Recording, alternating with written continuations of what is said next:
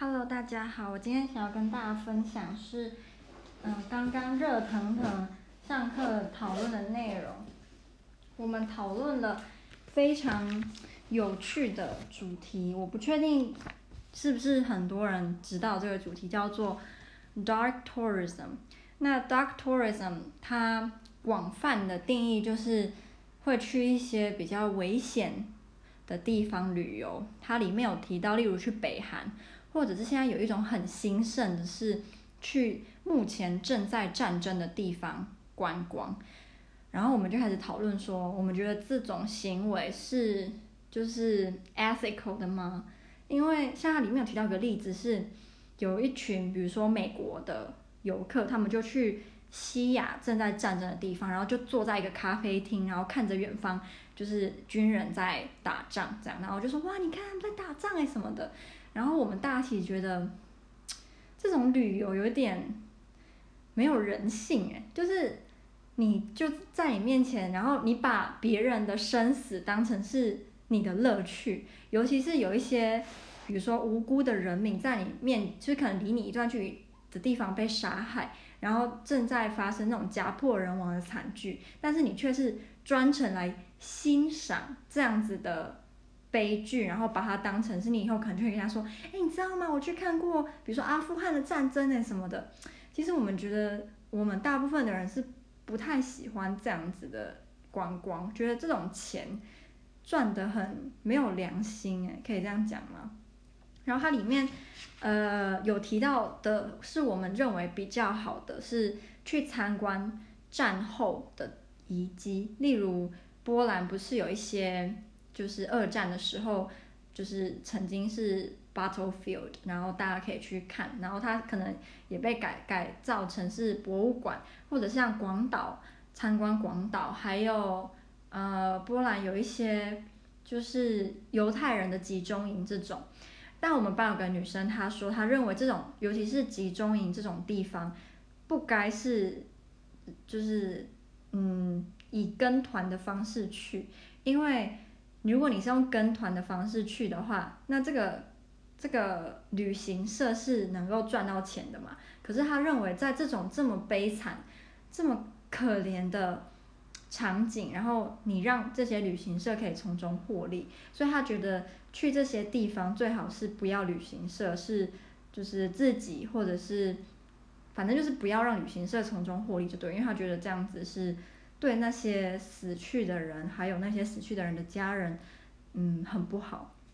它里面还有提到说，有一个人，他说他认为，这是这篇报道里面的人，不是我们班。他说 ，There's no such thing as a dark tourist. Only people interested in the world around them. You and I are probably dark tourists when we visit Ground Zero. We are not dark tourists. We are just interested in what happens in our lives. 然后我们就觉得这是 bullshit，就是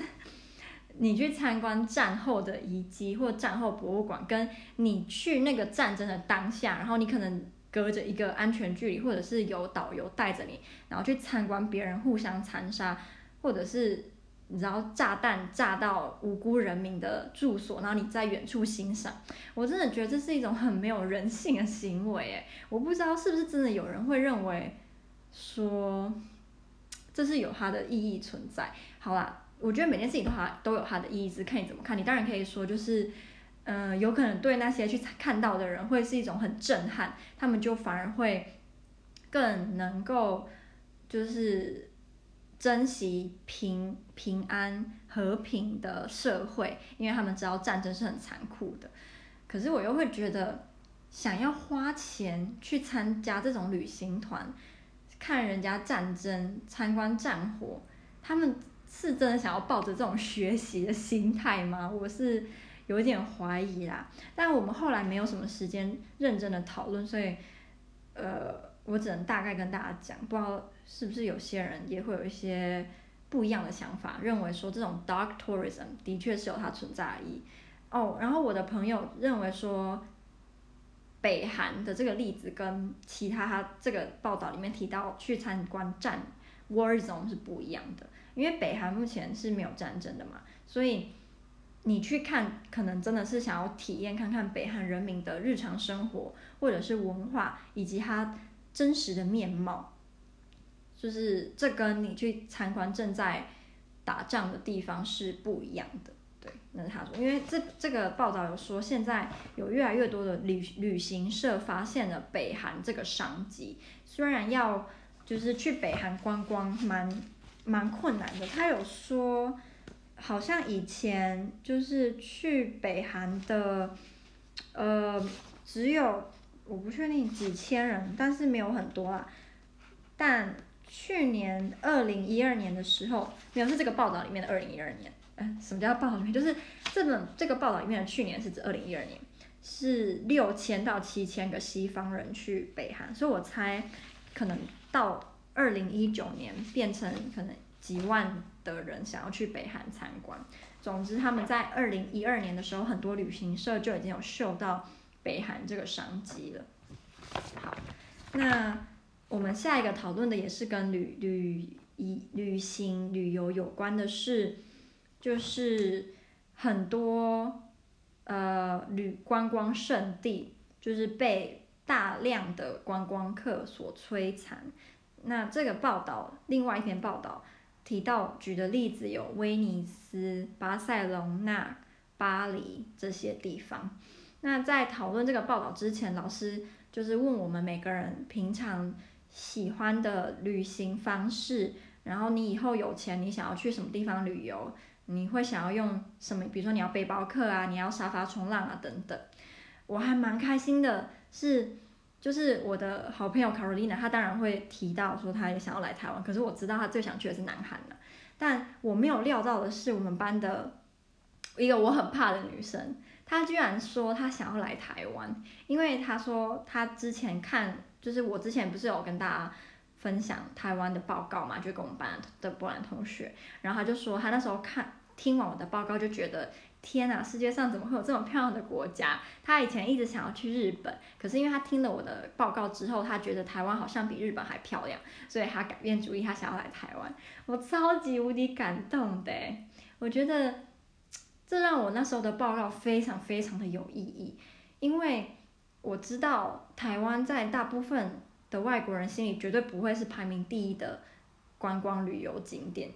当然有些例外，可是绝大部分绝对我们觉得不是，因为大家对我们的理解实在太少了，他们根本不知道来台湾要干嘛，尤其是西方人，东方，比如说马来西亚就有很多人很想要来台湾，然后我也能够理解，因为我们比较接近嘛，所以就是他们对我们了解比较多，然后来过的人也会比较多，但是西方就不是这样，尤其是东欧，东欧对台湾认识真是少之又少，不要把我们认成泰国，就我就很开心了，所以听到他那么说，我就觉得很开心。可是我们的英国老师啊，他就是属于我说的一般的西方人，所以他在台湾，他对台湾是没有完全没有概念，他也不知道我们有什么地方值得去，我们风景漂亮吗？然后我们怎么他完全不知道，所以呃，我觉得我上我在波兰读书，然后认识这么多外国人啊，我一直就是加深了我以后希望能够在观光局或者是类似这种部门。工作的欲望，因为我只要就是呃体会或体验到有些对台湾从来没有认识的外国人或没有兴趣的外国人，因为我的介绍，然后他们想来，或者或者是以后听到有关台湾的消息，就会哎是台湾哎，我就觉得我很成功了，然后我就非常的开心，那种很骄傲的感觉，应该是一份。能够让我有热情的工作，对，呃，好，那这篇这个有关 mass tourism 的报道呢，就有说这些旅游胜地，尤其是威尼斯，它它最主要就是提到威尼斯，就是威尼斯的物价非常的可怕。虽然意大利人的平均收入其实不高，尤其是跟德国、英国比，可是因为他们的那个叫观光客。实在是太多了，所以我们当地的物价被炒到不行，然后当地人其实苦不堪言，以及因为 Airbnb 的关系，他们的房房价也被炒得很高，所以当地人就是现在其实是很多抗议啊，或者是希望政府能够管制观光客的人数。可是当你一管制观光客的人数，那那边可能又会变得更更贵，然后真正想要去的人可能永远也去不了，因为变成是只有有钱人才去得起的地方。所以老师也有请我们想想看，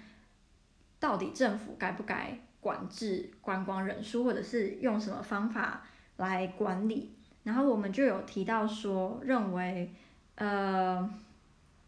有我们班有一个女生说，她觉得就是他们可以考虑说，比如说六七八九月才开放给观光客。然后其他的月份就是不能够去，所以这样其他月份当地的物价什么至少会是正常的。可是只有到暑假才会变比较贵，或者是有人说，嗯，老师他自己是说他认为要废掉大游轮，就是那种游轮旅行吗？因为。很多游轮那种大到不行的啊，他们不是会一个一个目的地去，然后就可能会停一下停一下，然后上面的人就可以下来去买东西嘛。老师说他有一次看到那个很可怕，就是那个船大到会遮掉你大部分的视线，然后上面的人就像蝗虫一样跑下来，然后当地的步调马上被打乱，然后可能过几个小时之后，那些人又又上去游轮，然后又走了，你就觉得刚刚是发生什么事情。然后他们游轮留下来的那个废废废那个叫什么？就是那种脏的东西在那个海上啊，就是对环境也很糟。所以老师说，如果是他，他第一个要做就是绝对就是废掉那个游轮的旅行。所以我们就有讨论哦，对，然后这个报道还有说，中国人慢慢的变得比较有钱，那加上他们人口很多嘛，所以嗯，就是全球的旅游业，然后旅游面貌也有很大的改变。嗯，它里面有说，就是我们好像没有那个权利去管制别人旅游的权利，就我们不能说，呃，中国人你你你只能去这些这些地方，或者是中国人你来这个国家的数量也只有这些，因为在中国还没有办法这么就是。Intense 的旅行的时候，其他国家的人已经体验过了，所以当现在他们有这个能力可以四处旅行，我们是不是不应该管制他们？就是他有这种问题啦。那他这篇报道最有趣的是，他有个观点是，他认为有时候旅行反而是 narrow our mind，因为很多人都喜欢讲 travel broadens the mind，they say，很多人都这样讲，但。有些人，如果你只是去，比如说你只是去国外，只是为了要拍一些美美的 Instagram 照片，或者是去一些国外的完美咖啡厅吃一些你在台湾也吃得到的下午茶，就这样，然后就回饭店睡觉。这当然也是你放松的方式，没有人说这样是不对。只是这个作者就怀疑，